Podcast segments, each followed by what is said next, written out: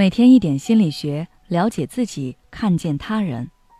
你好，这里是心灵时空。今天想跟大家分享的是，警惕亲密关系中的破窗效应。很多遭遇婚姻危机的人来找我咨询的时候，都会有这样一种困惑：不知道他们的感情怎么能演变成现在这样，反正关系就是越来越差。其实，任何事物的转变都会有一个导火索。只是它可能太微小了，你们都没有注意到，或者是注意到了，但没有把它放在心上。但你们之间的裂隙从那时候就开始产生了。之后随着时间的推移，那个裂隙越来越大，直到最后大到足以分离你们的关系。可能有人会质疑：裂隙产生之后就一定会越来越大吗？它不能永远只有原来那么大吗？我告诉你，这是很难的。用破窗效应来跟大家解释吧。所谓破窗效应，指的是环境中的不良现象，如果被放任存在，会诱使人们效仿，甚至变本加厉。如果一栋建筑物的窗户玻璃被砸了，而窗户又没有得到及时维修，那么被打烂的窗户会越来越多，到最后，可能整个建筑物都会被毁坏。最开始产生的那个裂隙，就是第一个砸坏的窗户。你们对此视而不见，没有解决，那么以后此类的事情会越来越多。就比如电视剧《三十而已》里面，钟小琴和陈宇这对夫妻，他们在婚后不久就发现彼此有很大差异，而且在很多方面都没有真正协商好，比如家务分配、家庭财务管理、对彼此的关心。夫妻之间有效的沟通等等，每一次矛盾的产生都是一个裂隙。如果总是用忍让、漠视来解决，那这个裂隙就会持续扩大，越来越深。所以后来钟小琴在经历了孩子流产以及生日当天的失望之后，对陈宇彻底放弃，选择了离婚。其实我们可以看一下这中间两方的心理动态。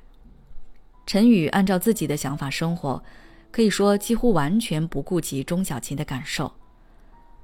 钟小琴虽然在表达不满，但是并没有什么用。于是陈宇会觉得，既然我这次可以这样做，那下次我还可以，或者这件事我可以这样做，那件事我应该也可以。你提醒我的某件事，我这次可能是真的忘了，但后来你拿我没办法。那我为了给自己减少麻烦、减少责任，可能就更频繁的忘记你对我说的话，甚至能做到充耳不闻。这是一个变本加厉的过程，他本人可能都没有意识到自己在变得越来越过分，也越来越冷漠。这是砸窗户的人，也就是最开始破坏关系的那个人的心理和行为变化。那么被伤害的那个人呢？一开始。会选择沟通，会表达自己的想法，会期待对方能够改变。但是他渐渐会发现这样并没有什么用，那么他的表达欲望就会降低，因为他会觉得说不说都一样，而这其实是一个非常危险的预兆。大家可以代入自己去感受一下：当你放弃跟一个人沟通的时候，你对这个人是什么感情？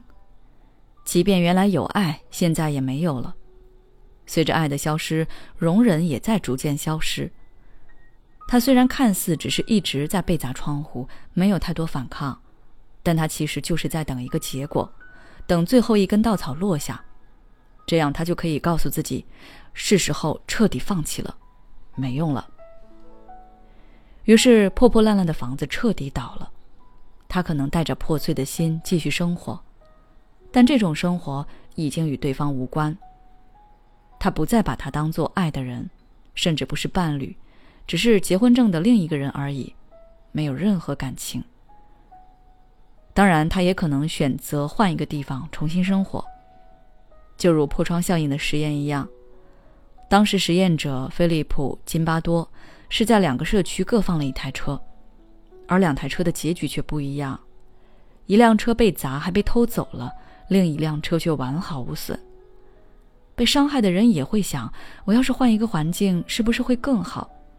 所以，他可能会选择离婚。电视剧给了他们复婚的结局，可现实生活并不会那么美好。大家要记住，怀疑、失望、不满、愤怒，这一切负面情绪都是会被积累的。